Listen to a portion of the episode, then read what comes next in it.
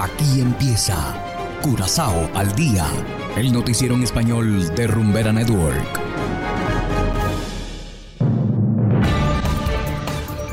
Muy buenas tardes, estimados oyentes de Rumbera Network 107.9 FM.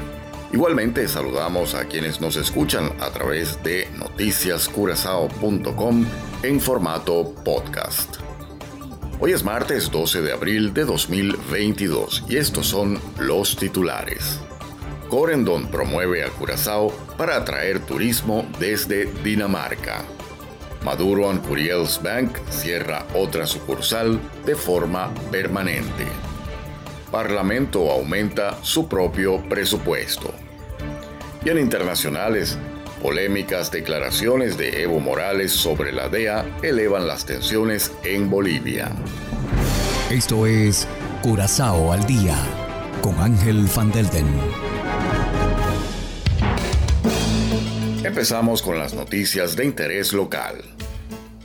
Corendon, Dinamarca, ha empezado recientemente a ofrecer planes vacacionales a Curazao, así como a otros destinos como Turquía, Grecia, España y Bulgaria.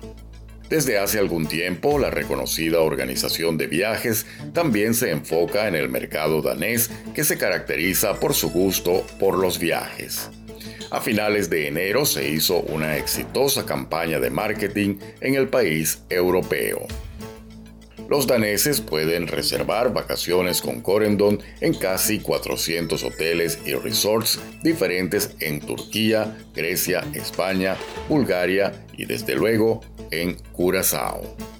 Y continuando con las noticias locales, la sucursal del banco Maduro Curiels, ubicada en Colón, ha sido cerrada permanentemente.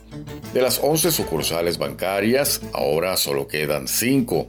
Debido a la pandemia de COVID-19, varias sucursales tuvieron que cerrar sus puertas definitivamente. La sucursal de Colón había suspendido ya sus operaciones desde principios de año para adaptarse mejor a las nuevas opciones bancarias. Y seguimos con las noticias locales. El Parlamento tendrá más para gastar en 2023 los miembros del Parlamento han aumentado su presupuesto para el próximo año en 2,4 millones de florines. Esto se estableció en una moción aprobada en una sesión pública. Como resultado, el presupuesto del Parlamento volverá al nivel de 2019, es decir, 21,4 millones de florines. La moción fue presentada por el miembro del Parlamento Renox Calmes de Traboupa Corsou.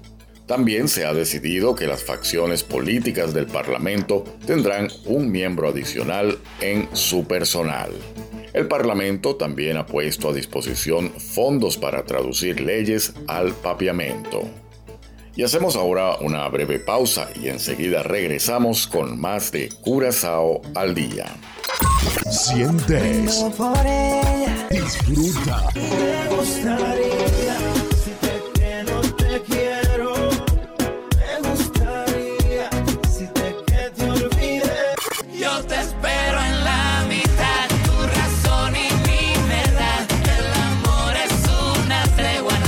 Compartes la música. Es Rumbera Network 107.9 FM. No tiene rival, solo para ti. Continuamos ahora en el ámbito internacional. Unas polémicas declaraciones del expresidente Evo Morales sobre la DEA elevan la tensión dentro del partido oficialista y las pugnas de poder en Bolivia. Hacemos contacto con la corresponsal de La Voz de América en Bolivia, Fabiola Chambi.